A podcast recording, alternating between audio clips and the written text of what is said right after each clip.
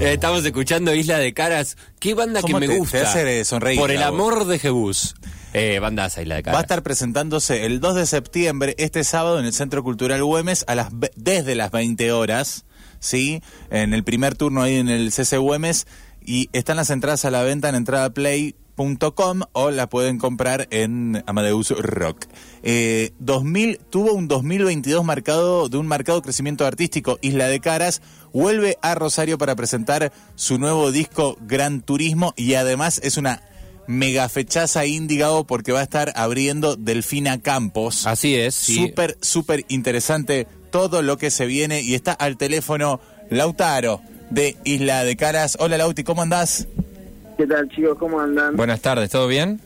Bien, ¿vos todo en orden? Todo bien, todo bien. ¿Qué andabas haciendo, Lauti? Eh, justo volví de tomar un café y tenía que contestar ahí un par de mails. eh, así que nada, es un placer estar charlando con ustedes en esta tardecita. Momento oficina, te agarramos. Un poquito, sí. Momento burocrático. Momento burocrático, pero nada, pero me lo tomo relajado ahí siempre con un cafecito. Bien, bien. Bueno, como, como nosotros escuchamos Isla de Caras hace tanto ya, banda que nos viene... Yo creo que escuchamos Isla de Caras desde que, desde que apareció y tuvo una aparición así bastante... No sé, irrumpió, la- ¿no? La palabra es rutilante. Sí, sí, una rutilante aparición irrumpió en YouTube con algunos videos re- eh, que, que ya empezamos a ver y después con los discos, recién Gaby mencionaba ahí lo que había sido una caricia en su momento y ahora nuevo disco, así que sigue firme. Bien ahí, qué bueno. Sí, eh, rutilante es una gran palabra. ¿eh? No, Buena la- palabra, muchas sílabas. no la tenía ahí fresquita en el cerebro, pero me parece que ahora me dieron ganas de usarla en alguna letra. Anotala, anotala, Lauti. tengo, un, tengo un diccionario en el que voy anotando las palabras que me gustan, así cuando tienen que salir de la cancha yo las tengo mano. Mirá, mirá, muy bueno eso. Porque, pero porque le das mucha presencia. En, o sea, la, la poética de Isla de Caras, que es justamente una cosa que, que entra, que llega y que, de alguna manera te penetra, digamos, en el cuerpo, que está, está buenísimo. Así que tenés como un, un análisis del- de las palabras que vas eligiendo. Sí, me encanta, qué bueno que, que lo digas vos. Si empiezo diciéndolo yo queda un poco raro, pero ya que me das pie. Eh, tal cual, sí, me gusta, me gustan las palabras, me gustan las giras, de pronto cuando vamos a otros países, como robarme palabras locas que escucho de por ahí. Tengo un bloque de notas ahí en el celu de, de palabras colombianas, de otras paraguayas. Mi gran aspiración para el próximo disco es echar un poco más de esos como términos que no se entienda bien qué quieren decir acá y quedarme como nuevas narrativas, ¿no? Nuevos Mira. Muy bueno, qué bueno eso. ¿Y cómo vienen llevando este gran turismo que bueno, que van a presentar acá y que está, está ahí fresquito, nuevo? La verdad que estamos muy contentos. Eh, fue un proceso de, de varios meses, ¿no? Como separado por etapas. Ahora tuvimos la suerte de, presentarlo en Vortex, en capaz el show más grande que hicimos hasta el momento acá en, en Capital, que fue hace dos semanas, más o menos, y eso fue una fiesta tremenda. La verdad que eh, no tocábamos esos ocho meses porque un poco nos enfocamos en el disco y también porque queríamos estar como full concentrados en, en la producción y en la grabación de, de las canciones.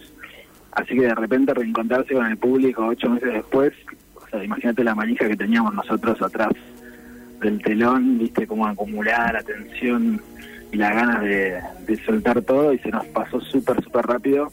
Y ahora queda la segunda mitad del año con, con todos los shows en, en las provincias y, y por suerte también otra girita que, que avecina en noviembre. Así que estamos muy emocionados, por suerte. Che, y, y- y sigue esta línea, ¿no? De la naturaleza del... Porque la tapa Estéticamente al menos Sí. se nota, ¿no? sigue estando, ¿no? Y la idea del gran turismo también, la idea de, de- de ese gran circuito que das atravesando diferentes paisajes. Total, sí. Justo lo de la naturaleza es medio inconsciente o medio una casualidad. Nosotros teníamos mucha fe en que íbamos a llegar con la fecha estipulada a entregar el disco terminado y fue más una decisión, viste, que sabíamos que el 7 de julio salía el disco y ir para adelante. Eh, hay canciones de otros momentos, varias de las canciones las compusimos en la gira, pero fue como tomar la decisión de, che, ahora, no me acuerdo, creo que era un día de la tercera semana de enero más o menos, o sea, recién vuelto de cada uno de su plan veraniego y fue ahora compromiso, nos sentamos todos los días, todo lo que se pueda ir al estudio, si no nos juntamos en nuestras casas, laburamos, laburamos, laburamos, laburamos, laburamos, pero no teníamos muy claro ni de qué íbamos a hablar, solo las canciones que habíamos compuesto en la gira y tampoco sabíamos cuál iba a ser el nombre del disco hasta tres días antes de entregar las canciones terminadas, o sea que teníamos fe, lo único que teníamos Claro. fe de que íbamos a entrar el disco, de que, de que el disco salía y que, que a donde llegáramos era eso. Y un poco cuando nos dimos cuenta de que todas las canciones hablaban un poco más o menos de lo mismo y el nombre de Gran Turismo encajaba perfecto, dijimos chau. Pero fue con, con más fe que otra cosa, no, no fue muy planificado. Sí, estamos charlando con Lautaro, líder de banda de Isla de Caras, y mm, 2022 donde estuvieron Cosquín Rock Festival, eh, y después giras internacionales en esto que vos antes nos decías de ir robando palabras de diferentes lugares. Estuvieron dando vueltas por muchos eh, eh, por muchos lugares, estuvieron eh, por partes de Norteamérica, después Perú, México. Bueno, ¿cómo es eso de ir llevando tu música para todos lados y ponerla en ambientes como el Cosquín Rock, que viste, la, la vieja data del Cosquín Rock, uno presumía que era otro tipo de rock el que iba ahí o de otro tipo de propuesta musical, hoy hay lugar para ustedes. A full, no, Cosquín estuvo bárbaro. Eh, justo además tocábamos eh, como en una carpa que estaba un poco alejada, teníamos teníamos miedo, ¿viste? Porque Cosquín Rock, como vos decís, es, una, es un nombre muy importante acá en la escena local. Eh, llegar hasta el festival, ¿viste? También es es como todo muy maratónico, entonces de pronto decís, ¿quién nos va a ver acá en esta carpa al fondo del, del festival? Y nos vio un montón de gente, fue súper emocionante. Creo que además competíamos como en un buen horario, eh, también eso nos daba un poco de miedo en comparación a los escenarios principales, pero fue una locura, o sea, estuvo muy emocionante. El público cordobés además siempre una tira muy buena onda con nosotros desde que arrancamos y, nada, es espectacular. Y después lo de tocar en otros países también es, es, es bárbaro, ¿viste? El, el público el mexicano, el peruano son muy agradecidos también de que vayan a tocar hasta allá. Entonces son súper cálidos y te demuestran todo ese cariño y son súper afectuosos. Así que es un sueño hecho realidad, la verdad, poder, poder girar tocando la música de uno, ¿no? Lauti, yo te quiero preguntar por la colaboración, para mí es la colaboración, eh, incluso de, dentro de esta música que nos gusta, que aparece Little Jesus en, en el disco. Eh, es una banda que venimos escuchando mucho acá en el programa también, eh, de México ellos, justo venías hablando de eso. ¿Cómo se dio la colaboración con ellos?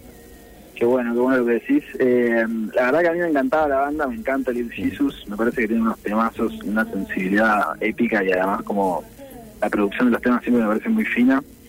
Y mm, un día empezamos a tirar más buena onda con Santi, el cantante, por redes, viste que ahora es como como que eso se da, de pronto te despertás un día y tenés una notificación ahí que, Claro. te, salva, que te salva la semana. Se abrió esa vía. Y- la famosa.